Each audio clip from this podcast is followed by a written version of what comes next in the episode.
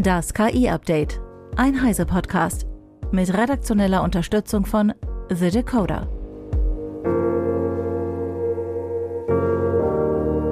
Ich bin Isabel Grünewald und dies sind heute unsere Themen.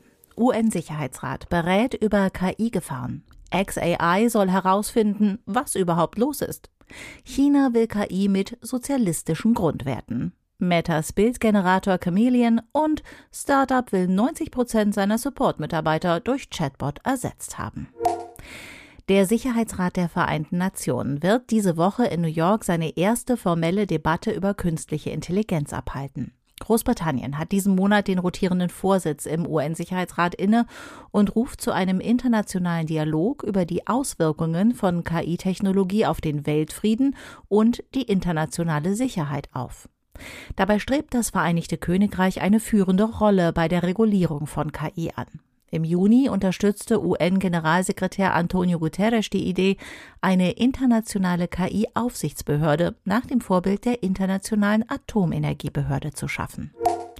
Elon Musk hat bei einem Audio-Event auf Twitter sein neues KI-Projekt XAI näher vorgestellt. Demnach will er eine superintelligente KI schaffen, die komplexe wissenschaftliche und mathematische Probleme lösen könne. Als Anwendungsfelder nannte Musk dunkle Materie, Gravitation und das Fermi-Paradoxon. Max Schreiner von The Decoder hat sich das ganze Event angehört. Mit Tesla möchte Elon Musk ja die Elektromobilität lösen, mit SpaceX möchte er die Raumfahrt revolutionieren und mit Neuralink möchte er unsere Gehirne mit dem Internet, mit neuronalen Netzwerken, mit künstlicher Intelligenz letzten Endes verknüpfen. Und mit XAI scheint er jetzt mehr als einen bloßen OpenAI-Konkurrenten schaffen zu wollen. Er möchte also nicht nur Consumer ansprechen und ihnen generative KI liefern. Er möchte auch eine Art DeepMind 2 schaffen, könnte man sagen. Denn auch DeepMind versucht ja wissenschaftliche Probleme zu lösen. Es möchte Intelligenz lösen, wie das Unternehmen sagt. Und mit XAI scheint es jetzt eine, vielleicht wenn diese Pläne sich eben umsetzen lassen, scheint eine ernstzunehmende Konkurrenz zu entstehen. Ein Unternehmen, das versucht, KI auf komplexe wissenschaftliche und mathematische Probleme anzuwenden und damit eben diese Probleme zu lösen. Und die Finanzierung soll dann wahrscheinlich sichergestellt werden, eben durch Angebote an Konsumenten und Unternehmen. Wir erwarten Neuigkeiten in den, schon in den nächsten Wochen. Ich denke, dann werden wir mehr über diese generativen KI-Systeme erfahren. Es wird aber eine Weile dauern, bis sie fertig trainiert werden. Ähm, die entsprechenden Rechenleistungen, also die ganzen äh, großen Supercomputer, die das Unternehmen bauen will, die sind auch noch nicht natürlich noch nicht fertiggestellt. Aber wenn all diese Probleme gelöst sind, dann hält es Musk für realistisch, dass schon 2029 eine KI existieren könnte, die eben diese Probleme angeht und dann auch KI eben auf ein neues Niveau heben wird. Denn um diese Probleme zu lösen, müssen vorher sehr, sehr viele Probleme innerhalb der KI gelöst werden. Denn da gibt es noch viele Hindernisse, um eine solche Wissenschaftsrevolution sozusagen anzutreiben. Vielen Dank, Max. Chinas Cyberspace Administration scheint in einer Neufassung seiner KI-Richtlinien der Industrie entgegenzukommen, fährt aber weiter einen harten Kurs für generative KI im öffentlichen Raum. Der Ton sei insgesamt milder als im ersten Entwurf vom April, berichtet Reuters. Organisationen, die KI-Systeme öffentlich anbieten, müssen allerdings einen Sicherheitsprüfungsprozess durchlaufen. Generative KI-Dienste müssen den sozialistischen Grundwerten entsprechen und dürfen nicht versuchen, die Staatsmacht oder das sozialistische System zu untergraben.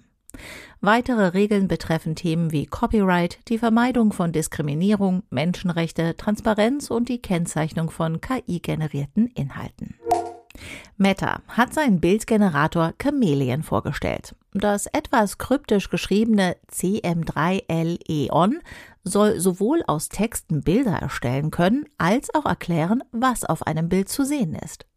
Laut Meta ist er natürlich ressourcensparender als andere Bildgeneratoren. Das liegt an einer anderen Architektur. Chameleon ist ein Transformer-Modell, erklärt Eva Maria Weiß von Heise Online. Bildgeneratoren wie Dolly von OpenAI und Imagine von Google sind Diffusion-Modelle. Dabei werden im Training Bilder bis zur Unkenntlichkeit quasi verpixelt. Dieses Rauschen wird dann umgedreht, so dass ein neues Bild entsteht. Wenn man Bildgeneratoren wie Midjourney nutzt, dann kann man quasi dabei zuschauen, wie sich so eine Art Schleier hebt und das Bild entsteht. Metas neuer Bildgenerator nutzt aber dieses Diffusion-Modell eben nicht, sondern basiert auf der Transformer-Architektur. Die kennen wir aus OpenAIs GPT-4 und Googles BERT oder Palm, also aus den Sprachmodellen. Dabei lernt das Modell, wie es Daten verarbeiten soll und welche Elemente Aufmerksamkeit bekommen sollen. Und natürlich ist das auch wieder speziell angepasst worden. Chameleon ist beispielsweise ein Decoder-Only Transformer-Modell und nutzt also keine Encoder. Für das Training wurden dann Bilder von Shutterstock genutzt. Die sollen alle lizenziert sein. Das heißt, Meta umgeht hier Konflikte mit Urhebern.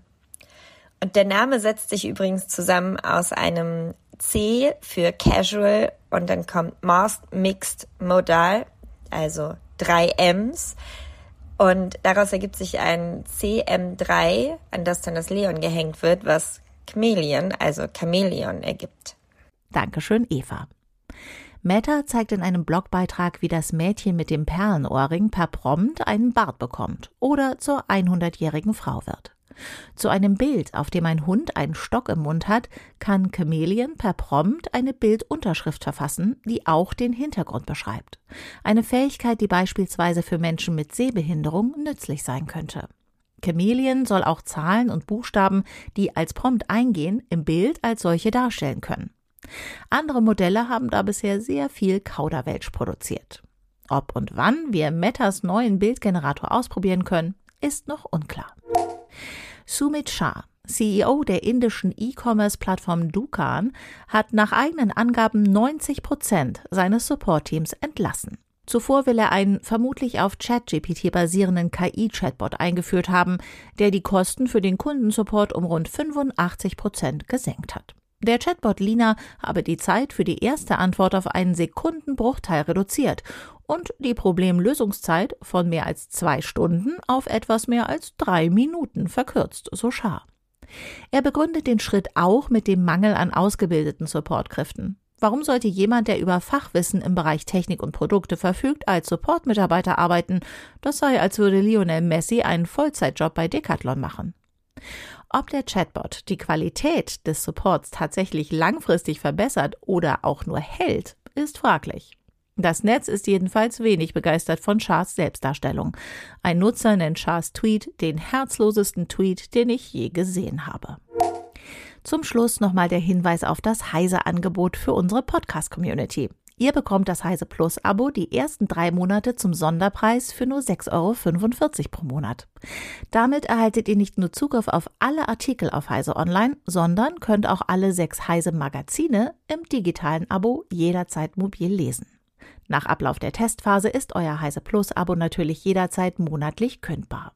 Dieses Angebot für unsere Podcast-Fans findet ihr unter heiseplus.de slash podcast. Das war das KI-Update von Heise Online vom 17. Juli 2023. Eine neue Folge gibt es jeden Werktag ab 15 Uhr.